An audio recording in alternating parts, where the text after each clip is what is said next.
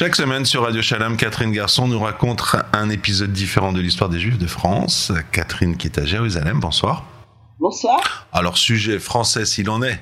On va parler de l'anisette aujourd'hui. La semaine prochaine, vous nous faites le Ricard, vous êtes gentil, mais aujourd'hui, c'est l'anisette.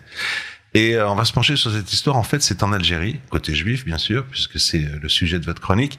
Cette euh, anisette qui va devenir la boisson emblématique des pieds noirs et des juifs algériens et qui jusqu'à nos jours fait partie de la table juive dans l'Hexagone, l'anisette. Alors, avant de parler de l'anisette pied noir, un rappel historique. Pour ce qui concerne l'Hexagone, l'anisette est présente bien avant la conquête de l'Algérie. Ainsi, dans le dictionnaire universel de la géographie commerçante, publié en 1799, on trouve la première mention de l'anisette fine Marie Brizard et dans l'almanach des gourmands, datant lui de 1806, on propose, propose de nombreux liqueurs et que je cite, euh, les connaisseurs ont depuis longtemps désigné son anisette de Hollande, c'était d'un monsieur Corselet qui était situé au Palais Royal. Alors on va traverser la Méditerranée et là on va retrouver plutôt les Juifs. En 1837, on n'est encore euh, pas tout à fait à la conquête. L'écrivain voyageur Adolphe de Fontaine de Resbeck publie un ouvrage sur Alger et les côtes d'Afrique où l'on peut lire des Juifs vendent en secret des liqueurs et surtout de l'anisette dont les Arabes sont très amateurs. Et dans la Gazette médicale de l'Algérie, on précise en 1856 l'usage du café et du tabac leur est défendu. Pardon, les habitants du Mzam ne cultivent ni la garance ni le tabac. L'usage du café et du tabac leur est défendu. Ce dernier se trouve que chez les Juifs qui vendent sous le nom d'anisette une liqueur dont le goût a quelques rapports avec celui du kirsch. Voilà, mais tout ça reste en Algérie très très artisanal. Et quand est-ce que ça va changer? En 1860, un juif qui s'appelle Canouille fait une expérience dans son alambic artisanal une triple distillation de graines d'anis associée à un dosage, gardé secret, de plantes telles que l'anis vert, le coriandre, la menthe, le fenouil. Il en tire un mélange qui affiche allègrement ses 70 degrés d'alcool et qu'il va être, qui va être édulcoré par un apport de sucre et d'eau et on passe à 45 degrés, ce qui est encore le cas jusqu'à aujourd'hui. Or, ce monsieur Canouille, qui soit dit en passant, est un parent de Simon Canouille, le très célèbre et très controversé président du consistoire d'Oran. Un jour, on fera un portrait parce que c'est quelqu'un très haut en couleur, ce Simon Canouille.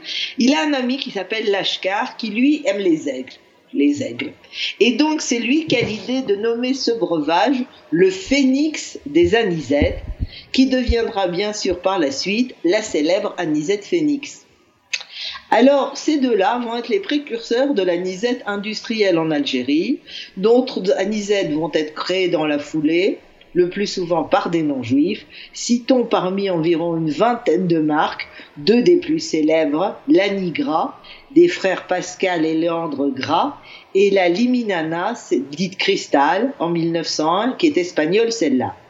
Côté juif, la phénix traite la, nisette incontournable, celle qu'on déguste avec la célèbre kéria, des petits amuse-gueules qui, qui s'apparentent au tapas ou que l'on déguste en rentrant, c'était aussi une tradition, le Shabbat en rentrant de la synagogue.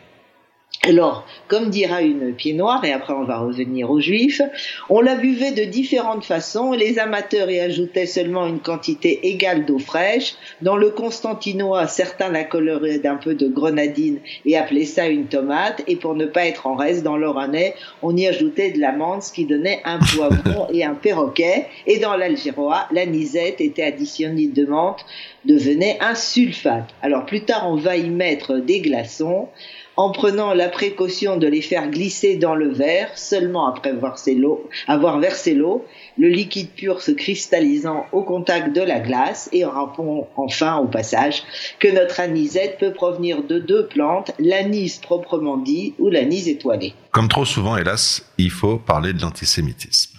Alors oui, suite à l'adoption du décret Crémieux en 1870 octroyant la citoyenneté française aux Juifs d'Algérie, les antisémites locaux sont furieux.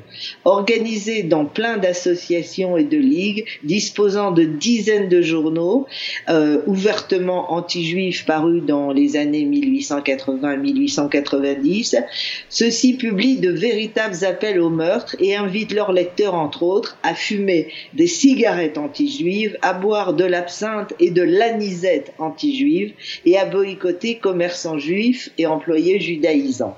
Cela débouche bien entendu sur de graves incidents. Par exemple, lors des troubles du 1er juillet 1884 à Alger, plusieurs boutiques sont pillées, dont celle de M. Canouille, marchand d'anisette rue de Chartres. De plus, dans certaines villes, comme par exemple Sétif, les Juifs décident de boire leur anisette dans des bars séparés afin d'entendre les propos antisémites tenus par les clients. Afin d'éviter. Ouais. Précise Alain Huez de Lerms dans son ouvrage Boisson et civilisation en Afrique. Alors malgré, ou on va dire en raison de sa popularité, l'anisette va être interdite deux fois en Algérie. Tout fait. Elle est interdite une première fois après la Première euh, Guerre mondiale et une seconde par le gouvernement Pétain qui lutte contre l'alcoolisme, une circulaire en date du 27 mars 41 émanant du bureau du préfet, Jean Findlay explique, je cite, En raison de leur édulcoration insuffisante, les liqueurs d'anis sont en fait de véritables apéritifs et tombent donc dans la catégorie interdite. Cette même circulaire détaille les peines encourues en cas de non-respect de la loi.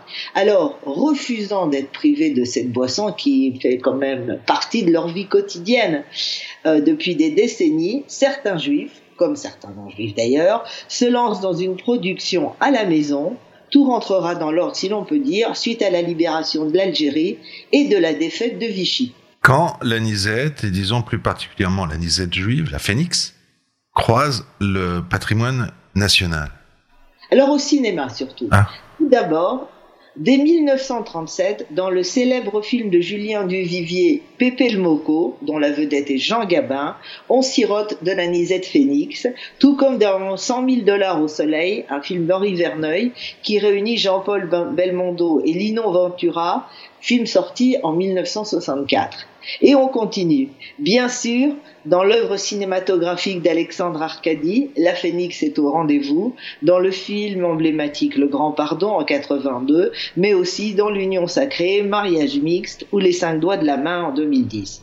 Quant aux séries télévisées, on la retrouve, et c'est pas vraiment une grande surprise, on retrouve donc cette même Anisette, Phénix, dans la série policière Navarro, dont Roger Hanin est la vedette, et même dans une série israélienne intitulée Astour, qui est produite par le troisième opérateur de téléphonie d'Israël, qui contrôle 60% du marché de la télévision payante. C'est donc la célébrité. Ah, s'ils ont eu le grand pardon et Navarro, c'est la célébrité la plus complète pour cette Anisette. Anisette, donc, euh, qui est une une invention euh, des juifs algériens, si j'ai bien compris. Et côté chanson Alors là, le palmarès est plus modeste et nettement moins hexagonal. On retrouve cependant deux des célébrités juives de l'Algérie, Lili Boniche Né Elie Boniche en 22 à Alger, chanteur de musique arabo-andalouse qu'il modernise, écrit fredonne à un moment Phénix, une Maria pour une Khafa, ainsi que Lili Labassi, né Elie Moyal en 1897 à Sidi Belabès, lui aussi musicien et interprète de chansons du répertoire de musique andalouse, qui conseille en chanson, je cite, le phénix pour changer, chasser le cafard. On dit aussi que Chir Raymond, le beau-père d'Enrico Macias, a joué à ses débuts pour les mariages ou les soirées dans les fundouk, des cabarets où l'anisette et le, hashish étaient tolérés. Enfin, une dernière précision pour les amateurs, le 2 juillet est la journée mondiale de l'anisette. Catherine Garçon, chaque semaine sur Radio Shalom, vous nous racontez un épisode différent de l'histoire des Juifs de France. On a appris aujourd'hui l'histoire de l'anisette. Et on a appris que, bien qu'on en ait eu quelques bouteilles de vendues au Palais Royal, c'est une invention juive en Algérie.